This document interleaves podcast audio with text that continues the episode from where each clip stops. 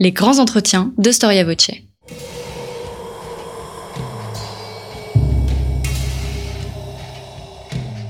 Une émission de la rédaction de Storia Voce.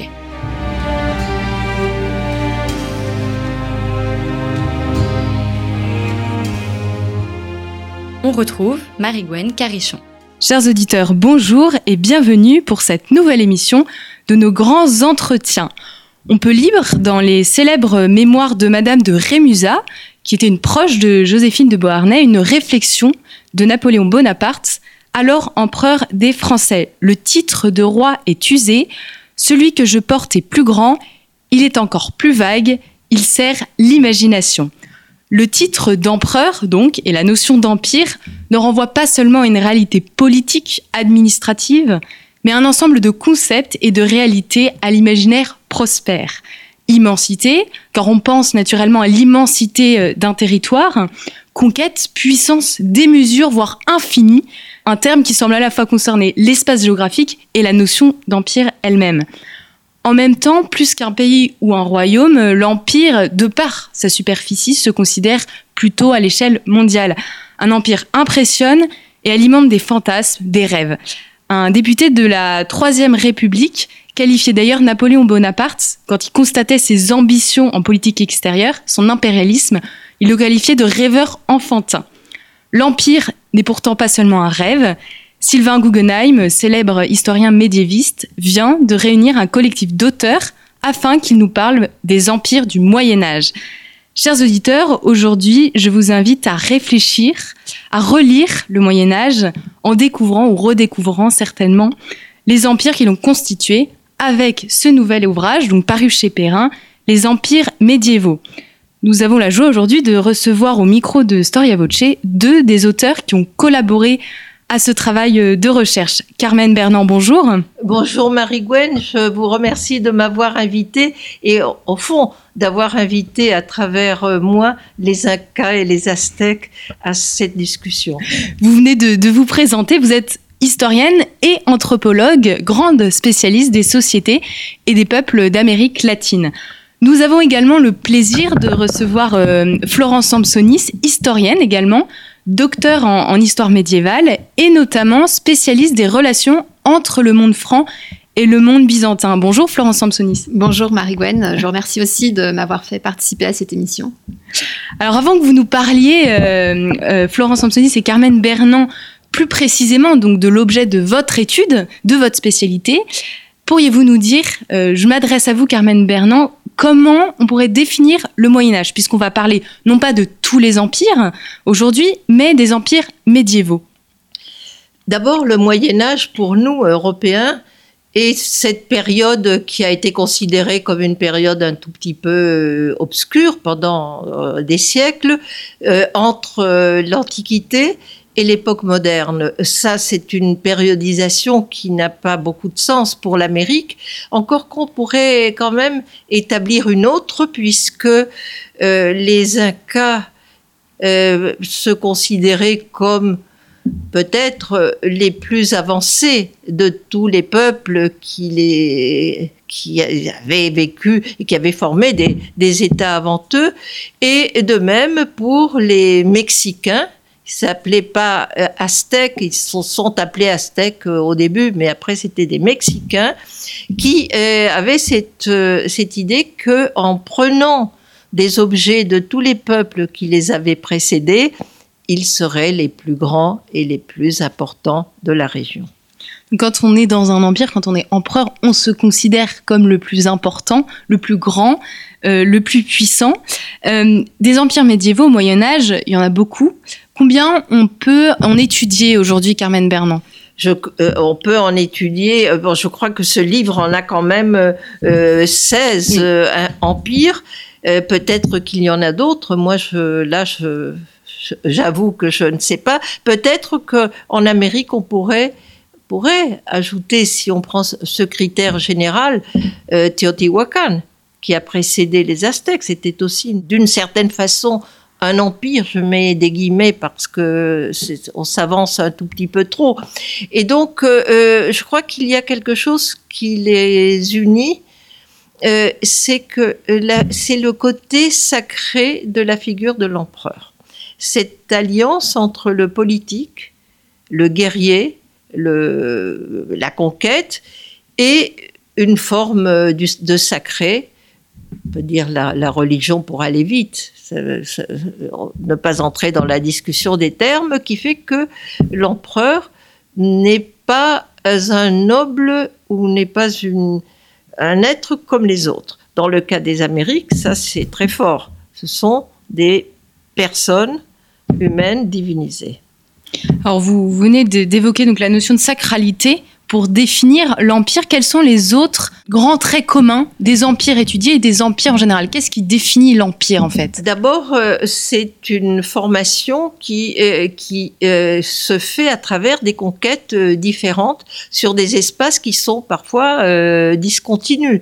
Et je crois qu'aujourd'hui, on va justement les évoquer. c'est cette conquête implique également une sorte de euh, domination sur des peuples différents du peuple euh, qui, domine. Et donc, on dirait euh, aujourd'hui pluriethnique, si l'on veut. ça, c'est encore un terme qu'on peut utiliser pour comprendre, bien qu'il soit complètement anachronique par rapport à, à, tous ces empires médiévaux qui se trouvent dans ce livre. Et, et donc, c'est plus qu'un royaume, un royaume a une unité, c'est un territoire immense ou des territoires, euh, des territoires unis par une idée impériale, représentée, incarnée par une personnalité. Alors, à partir de cette définition très très large, on va trouver des cas très différents parce que euh, pour nous, dans notre tradition, euh, c'est quand même l'Empire romain qui, domine, et il est tellement dominant que les conquistadores qui vont arriver en Amérique, quand ils verront les Incas plus encore davantage que les Mexicains, ils vont évoquer ce euh, parallèle avec l'Empire romain. Et ça, c'est quand même très significatif parce que euh, on va trouver ce qu'il y a dans les empires, c'est des voies, des routes, des réseaux, et, donc ils vont dire c'est mieux. Parfois ils disent mieux que l'empire romain. Mexico, c'est encore plus beau que Venise, dont il sera question tout à l'heure. Vous venez justement d'évoquer en fait le sujet du chapitre que vous avez écrit dans cet ouvrage au titre suivant Les empires solaires des Amériques les Mexicas et les Incas. Donc vous parlez de plusieurs empires, le choix de les étudier dans un même chapitre met en évidence les réalités euh, communes, les structures communes, c'est ça, qu'on peut trouver entre ces deux empires? Je crois qu'ils sont euh, très significatifs parce que quand les gens veulent s'informer sur euh, les sociétés préhispaniques, il y a toujours les deux qui sortent, les Aztèques et, et les Incas, et ils peuvent être considérés comme des empires. Et là, je, mets un point de suspension parce qu'on peut en discuter. Les critères ne sont pas les mêmes. La façon euh, dont euh, la domination est euh, acceptable ou acceptée ou peut-être aussi sanctionnée change complètement. Mais il y a ce côté euh, de réunion des espaces qui, euh, pour les Incas, ça a été un fait, les Incas, quand même, du point de vue territorial, sont parmi les grands empires du monde. Là, on en a euh, sur les Mongols, par exemple. Bon, mais les Incas n'avaient pas d'animaux, n'avaient pas de chevaux, et donc ils, grosso modo, depuis le sud du Chili jusqu'à la Colombie. C'est immense. Et puis, ils, sont quand même allés aussi euh, du côté de la forêt amazonienne. Ils sont arrivés jusqu'au fleuve Madeira, qui se trouve aujourd'hui au Brésil. Donc, euh, c'est quelque chose d'une ampleur extraordinaire. Mais bien sûr, ce n'est pas un territoire euh, tout à fait continu. Il y a quelques îlots, il y a encore et ça, c'est une caractéristique aussi des empires qu'on n'avait pas dit euh, précédemment et qu'on va retrouver dans l'autre commentaire, c'est qu'il y a l'empereur, mais il y a aussi des hiérarchies euh, locales. dans le cas des, Incas, les hiérarchies locales ont une certaine euh, indépendance. Ça dépend lesquelles. On ne va pas rentrer dans, ces détails. Et dans les cas des, des Mexicains ou Aztèques, entre euh, eux, ils parlent de leur monde comme euh, Anahuac. Ce sont, ils veulent signifier par là qu'ils dominent les deux rives des océans Pacifiques. Mais c'est vrai jusqu'à un certain point. comment ils sont structurés ces deux empires? Ils sont euh, structurés de façon un tout petit peu différente. Euh, pour l'empire inca, ils sont les annexions se sont faites petit à petit avec une idéologie qui était très importante, qui était l'idéologie de la protection. Si vous acceptez la domination de Cusco, parce que la casse est Cusco, euh, il n'y aura pas de problème, on viendra avec vos armées, je résume, hein, on viendra avec nos armées et vous aurez euh, notre aide. Si vous n'acceptez pas, alors là, nous, euh, nous allons vous exterminer. C'était le choix. Donc les gens ont accepté, pas tous, mais bon, ça s'est mal passé en Équateur. mais et cela s'est formé ainsi, et ils ont repris les divinités les croyances locales et ils les ont installées à Cusco et par-dessus, si l'on peut dire, ou président tout cela, le soleil qui était l'ancêtre des Incas. Alors ça, c'était très astucieux du point de vue religieux. Euh, il y a toute une construction symbolique euh, qui est complexe, dont je parle un tout petit peu ici, mais ce n'est peut-être pas le lieu de, rentrer dans ces détails. Et donc, euh, cela a fonctionné très bien. Mais, il y a un mais, si les Espagnols ont pu, ils étaient très peu nombreux, euh, ont pu euh, détruire cet empire, vous allez me dire en papier, il n'était pas en papier, mais bon, cet empire qui reposait sur des critères traditionnels, c'est que les populations périphériques côté du Pacifique notamment, quand ils ont euh, vu venir ces, gens-là, ils se sont dit, bon voilà l'occasion ou jamais de nous débarrasser de l'Inca. Et donc, il y a eu euh, quelque chose qui s'est passé également au Mexique, bien un tout petit peu avant, euh, car les populations acceptées par crainte, faut, faut non plus, faut pas les idéaliser. ils, ils n'avaient pas tellement de choix, mais dès qu'ils ont vu une petite occasion, ils se sont rangés du côté des étrangers. Et donc les choses se sont répétées euh, au Pérou, et ce qui fait que euh, cet empire s'est désagrégé très vite pour, euh, il y a toute une série d'autres raisons, devant des personnes qui, et comme ils avaient des critères culturels et politiques différents, ils n'avaient pas de prise. on dit toujours les armes, certes, les armes ont joué, mais il n'y en avait pas beaucoup, c'était des arquebuses. ce qui a été, à mon sens, euh, très important, c'est que ces Espagnols étaient incompréhensibles. Et donc, pour tout ce qui est stratégie et tactique, c'était quand même euh, embêtant. Ils n'étaient pas compréhensibles, on ne pouvait pas anticiper. Ils avaient d'autres règles et ça les a perdus. Et en fait, à l'intérieur de l'Empire, il y avait une, unification qui était assez euh, chimérique. C'était une unification politique euh, un tout petit peu fragile, mais il y avait une euh, certaine homogénéité culturelle. C'est ça que je voulais dire. Bon, c'est certes, ils chaque, chaque, chaque ville, ville, voulait avoir son autonomie, mais ils n'étaient pas tellement différents. Est-ce qu'ils ont réalisé l'écart qu'il y avait entre les Espagnols qui avaient l'air de les sauver en fait de justement cette domination impériale et euh, la culture impériale? Est-ce qu'ils ont senti ce décalage? Euh, Ils ont ils l'ont senti euh, assez vite. D'abord, ils ont prenons le cas du Mexique qui est antérieur, ils ont appelé Cortés Teule. Et Teule, on a dit, oui, euh, ça veut dire Dieu, c'est faux, c'est une invention des Espagnols.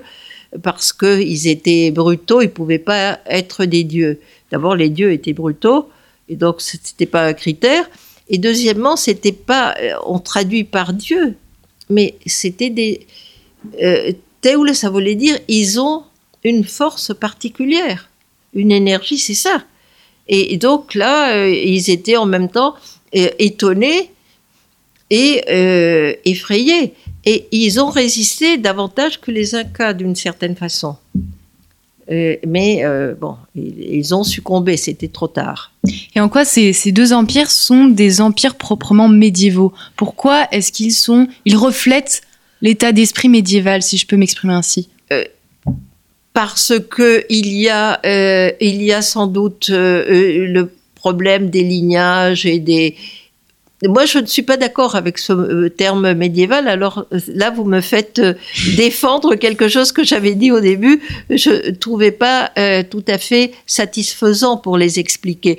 Mais il y a cette fragmentation en cité, en, en chef de lignage. Au Pérou, il y a un personnage très important euh, qui est le maître de toutes les embarcations qui, longent le Pacifique et qui est euh, avec l'Inca Atahualpa. Il n'est pas tellement soumis.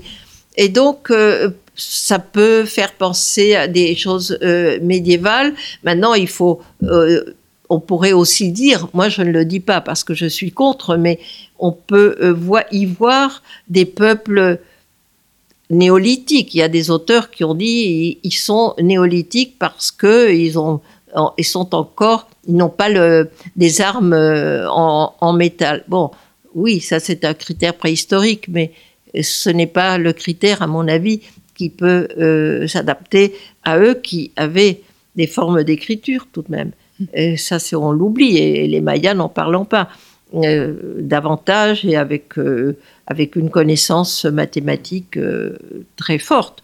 Donc, on peut les placer là un tout petit peu comme exemple parce qu'ils sont contemporains dans, dans la chronologie européenne. Mais bon, la chronologie européenne, qui est la nôtre, n'est pas universelle. Oui. Tout à fait, c'est pas la chronologie des, Vous voyez la difficulté. Mais bon, on, les a placés là parce que c'était avant, avant l'époque euh, moderne, donc euh, juste euh, ils disparaissent au début du XVIe siècle. Et il fallait un critère même artificiel pour pouvoir les convoquer. Et je pense que finalement, le, euh, le, directeur de la collection de, de, cette, euh, de cette édition a eu raison parce que même si on peut, on peut faire des objections, il est bon d'avoir d'autres exemples et ça, ça nous apporte toujours des choses nouvelles. Et donc, on ne va pas rester à, à chipoter sur des termes, disons, bon, de cette époque dite médiévale.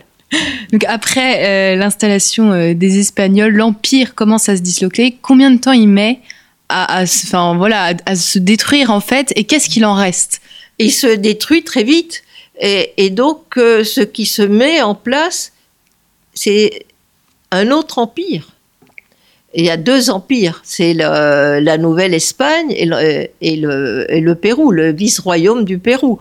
Et donc avec des institutions qui ressemblent un peu euh, superficiellement, mais euh, il y, a, le tribut qui existait, qui est une caractéristique aussi des empires. Donc euh, on chante, le tribut reste là en disant il est depuis des temps immémoriaux. Évidemment, le contenu du tribut n'est pas tout à fait le même. Il y a, on, conserve quelques quelques élites, etc. Et la seule chose qui va disparaître, c'est la religion la religion de, officielle. Parce que les croyances des paysans, elles existent encore jusqu'à nos jours. Et donc on va remplacer euh, euh, ces divinités par euh, Jésus-Christ, Dieu, la Vierge Marie, qui seront pour les indigènes des dieux différents. Qui vont donner lieu d'ailleurs à un syncrétisme très particulier. parce que, ben ça c'est j'ai toujours pensé cela, ça peut choquer des personnes euh, catholiques, mais la religion catholique est la moins monothéiste de toutes les religions.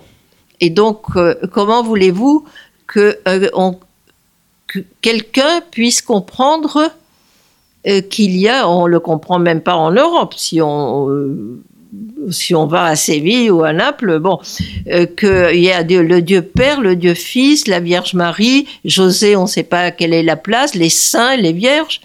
bon, tout ça est très, est à la fois très compliqué du point de vue théologique et très facile pour les indigènes qui avaient une multitude de divinités. Et ça a marché très bien. On retrouve 16, euh, 16, euh, études, donc vous l'avez évoqué tout à l'heure, sur les empires euh, médiévaux dans l'ouvrage. Et les, empires, les empires sont classifiés en trois catégories. Les empires mondes, les empires clos ou cantonnés, les empires éclatés, les empires dont vous venez de nous parler, Carmen Bernand, sont considérés comme des empires clos. Florence Sampsoni, vous avez également étudié un empire clos, un empire cantonné, l'empire latin de Constantinople. Mais avant on parle de cet empire latin, quelle valeur donnez-vous à cette classification? Selon vous, on peut penser euh, les empires médiévaux en trois catégories cette, euh, cette, division en trois catégories peut être très utile vu les empires qu'on a étudiés euh, dans, ce, dans cet ouvrage. Effectivement, il y a les empires qui ont vraiment une vocation universelle. C'est le cas notamment de l'empire carolingien qui se prétend le, renouveau de l'empire l'empire romain. L'empire que j'ai étudié, quant à moi, est très cantonné et n'a pas cette prétention, enfin a cette prétention universelle, mais en fait est, purement chimérique. Et effectivement, il y a d'autres empires qui se sont constitués sur des territoires très très très éclatés, hein, comme c'est le cas en, en Malaisie notamment. Donc c'est une division effectivement qui peut fonctionner euh, pour, pour, les, pour les empires étudiés. Comment meurt un empire? Euh, Florence Sampsonis, on en parle un peu dans l'introduction. Est-ce qu'on peut trouver des traits communs entre tous ces empires sur leur fin? Il y a des, des traits communs effectivement qui apparaissent, notamment euh, lorsque ces empires disparaissent sous le, sous le coup de conquêtes euh, adverses. Donc leur mort effectivement est liée à des, attaques militaires et ça on va le retrouver aussi bien en Amérique, euh, comme on vient de le voir, qu'en Europe et même, euh, et même en Asie. L'Empire a-t-il forcément une dimension très militaire, très impérialiste. Est-ce qu'il cherche toujours à, s'agrandir et à se propager, euh, que ce soit justement grâce, grâce aux armes ou au pouvoir feutré? C'est une expression de Gérard Chalian qui correspond au soft power dont, on, dont on parle plus souvent aujourd'hui. Mais est-ce qu'il y a toujours cette volonté impérialiste? Ou est-ce que l'Empire, il se suffit dans une espèce de stabilité? Où il cherche, voilà, c'est où il conquiert, où il se meurt pour moi, il, naît dans une ambition conquérante. C'est-à-dire que l'Empire se construit effectivement par les conquêtes, mais ensuite, euh, il est parfois euh, obligé de, se maintenir en l'état, comme c'est le cas de l'Empire latin que, j'étudie, dont les conquêtes finalement étaient très limitées dans, le temps, hein, sur une vingtaine d'années au maximum, et qui ensuite a dû se, maintenir.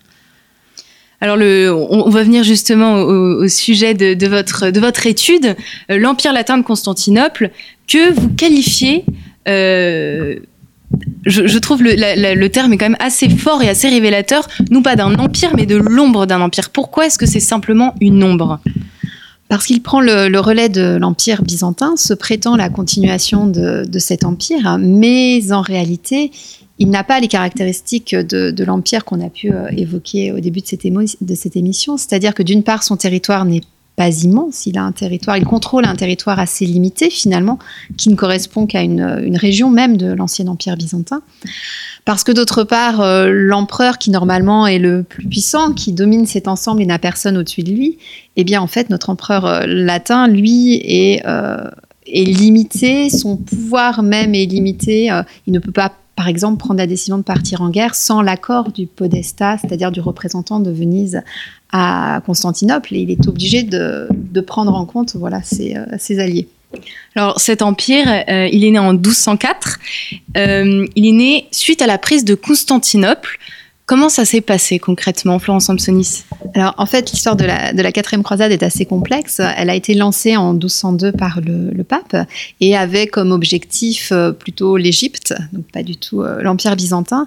Il se trouve que les, croisés avaient besoin de navires pour se rendre euh, sur place. Et donc, ils ont demandé aux Vénitiens de leur fournir une, flotte.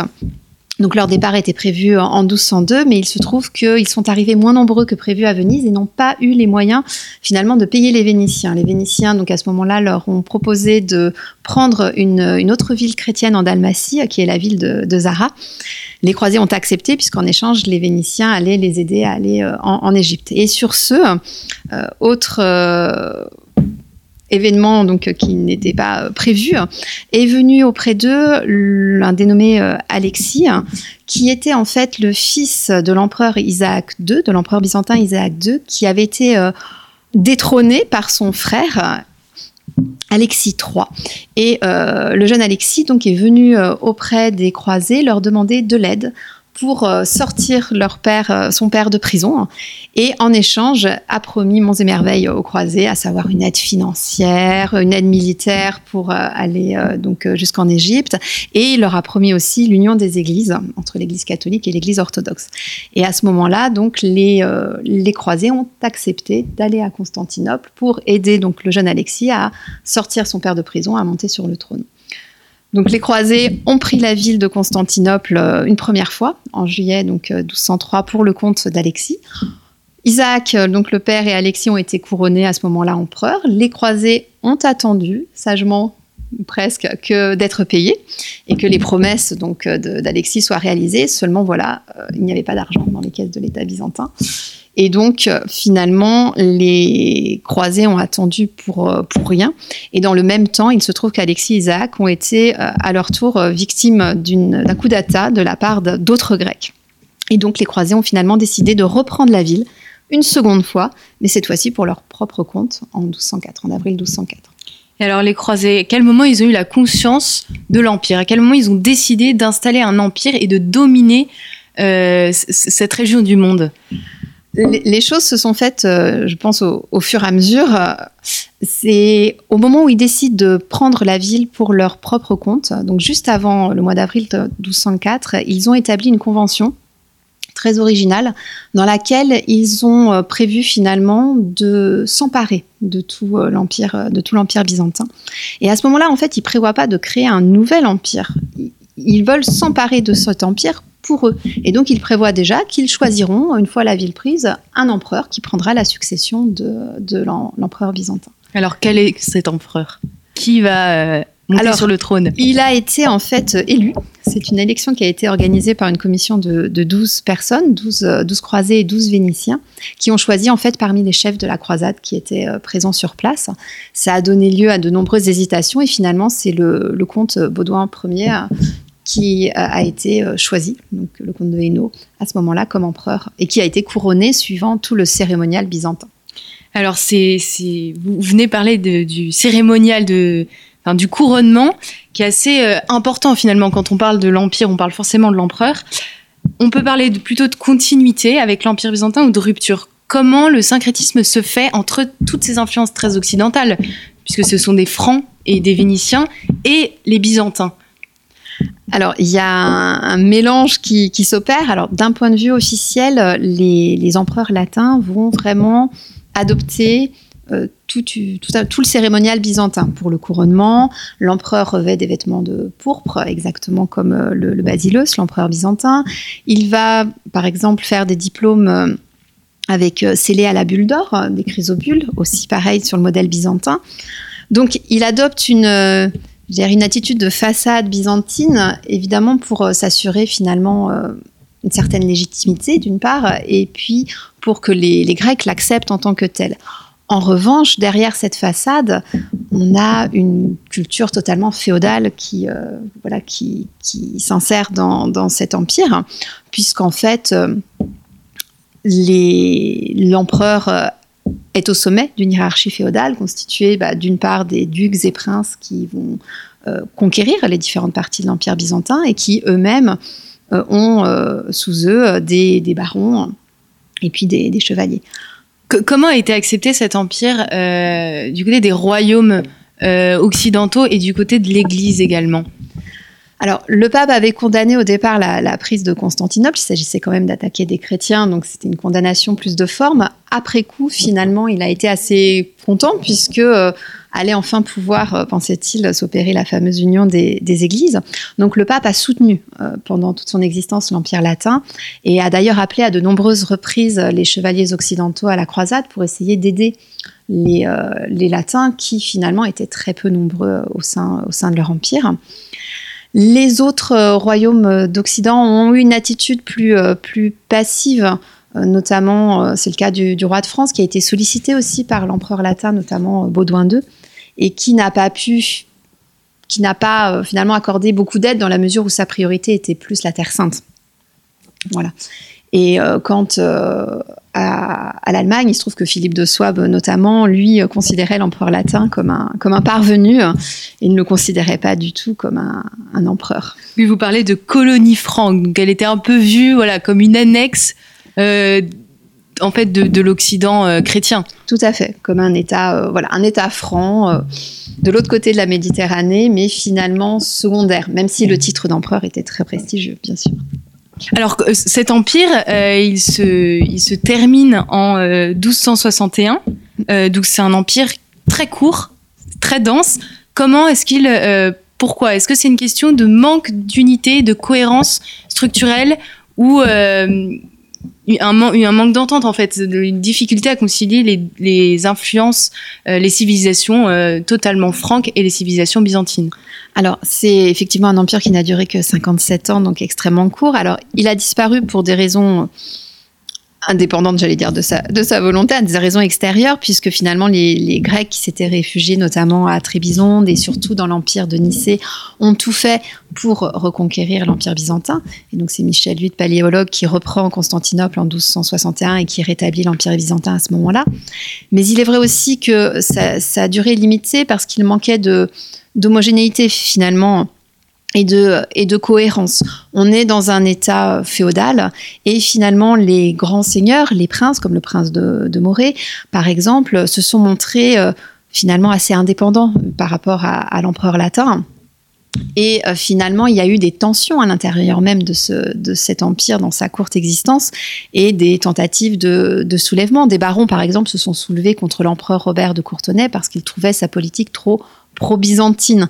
Donc l'empereur était jugé soit trop pro-byzantin par les Francs et à l'inverse euh, trop occidental par les Byzantins eux-mêmes qui ne l'ont pas euh, finalement accepté. Il y a un autre chapitre dans, cet ouvrage euh, écrit par Nicolas Drocourt sur l'empire byzantin. Est-ce que vous pourriez nous dire quelques mots sur cet empire et souligner les, points communs en fait et les forces que cet empire latin a, a tiré, a puisé dans cet ancien empire byzantin? Alors, l'empire euh, byzantin est un empire euh, militaire. En fait, c'est le c'est l'empire romain hein, qui, continue en, Orient. Et il se trouve que les, les Latins eux-mêmes se sont appuyés notamment sur euh, une partie de l'administration au niveau local. Notamment, les, Byzantins ont maintenu, euh, comme les Romains, donc euh, tout un système fiscal euh, avec des cadastres très très précis. Et c'est vrai que les, Francs eux-mêmes se sont appuyés dessus pour retirer l'impôt foncier. Mais alors que les, dans l'Empire byzantin, l'impôt foncier pardon, était prélevé par l'empereur, cette fois-ci, ce sont les seigneurs locaux dans ce, cet état fédéral qui vont le prélever. Quelle a été ensuite l'influence euh, de cet empire latin dans le monde et euh, qu'est-ce qu'il en reste aujourd'hui? S'il en reste quelque chose, vu la durée euh, si, si courte en fait. Alors, 57 ans, très, très concentré. Il en est resté très très peu de, de choses. Alors concrètement, le, le titre d'empereur a fait rêver les euh, souverains occidentaux et notamment le, roi de Sicile, Charles Ier d'Anjou, qui était le frère de Saint-Louis et qui a rêvé euh, pendant un temps euh, reconstituer cet empire latin. Et le titre d'empereur, en fait, est resté dans sa famille pendant des décennies, mais ne représentait plus aucune réalité. ce, qui a, ce qui perdure, en revanche, c'est la, la rupture entre catholiques et orthodoxes, puisque finalement, la prise de Constantinople en 1204 marque la véritable rupture euh, au sein de la chrétienté, plus que le schisme de 1054. Et le ressentiment euh, voilà, des orthodoxes vis-à-vis des catholiques a perduré et peut encore perdurer euh, jusqu'à jusqu'à aujourd'hui. Une autre, un autre héritage, bah, c'est peut-être aussi les, toutes les reliques qui ont été amenées depuis l'Empire byzantin jusqu'en Europe. Je pense notamment à la couronne d'épines qui euh, est conservée à Paris aujourd'hui et pour laquelle Saint-Louis a fait construire euh, la Sainte-Chapelle. et qu'on peut toujours admirer voilà, encore aujourd'hui. Ça, c'est un, héritage de cette, de cette période. Point négligeable. Donc, vous, vous évoquez la religion, religion qu'on a évoquée avec Carmen Bernand, qui, qui constitue en fait un élément fondateur et essentiel des empires. Alors, elle l'est pour certains de, ces empires. Pour la plupart d'entre eux, c'est vrai que pour celui dont j'ai traité, c'est moins le, cas, dans la mesure où, contrairement à l'empire byzantin, où le basileux, c'est véritablement considéré comme le lieutenant de Dieu sur terre, comme finalement l'égal d'un apôtre. Et donc, c'est un, facteur vraiment fondamental hein, dans l'histoire de l'Empire byzantin. C'est beaucoup moins le cas pour l'empereur latin qui, finalement, euh, n'incarne pas voilà, cette puissance divine du tout. Merci euh, beaucoup Florence Samsonis pour cet éclairage sur euh, l'Empire latin et à vous Carmen Bernon d'avoir euh, répondu donc à nos questions au micro de Storia Voce. Je vous renvoie donc, chers auditeurs, à l'excellent ouvrage euh, dirigé par euh, Sylvain euh, Guggenheim, dans lequel vous découvrirez d'autres empires qu'on n'a pas pu traiter aujourd'hui, et vous pourrez approfondir justement cette discussion sur l'empire latin et les empires mexicains et incas. Je rappelle donc le titre de cet ouvrage dirigé par Sylvain Guggenheim, Les empires médiévaux, parus aux éditions Perrin. Merci à tous pour votre fidélité et à très bientôt pour une nouvelle émission Storia Voce.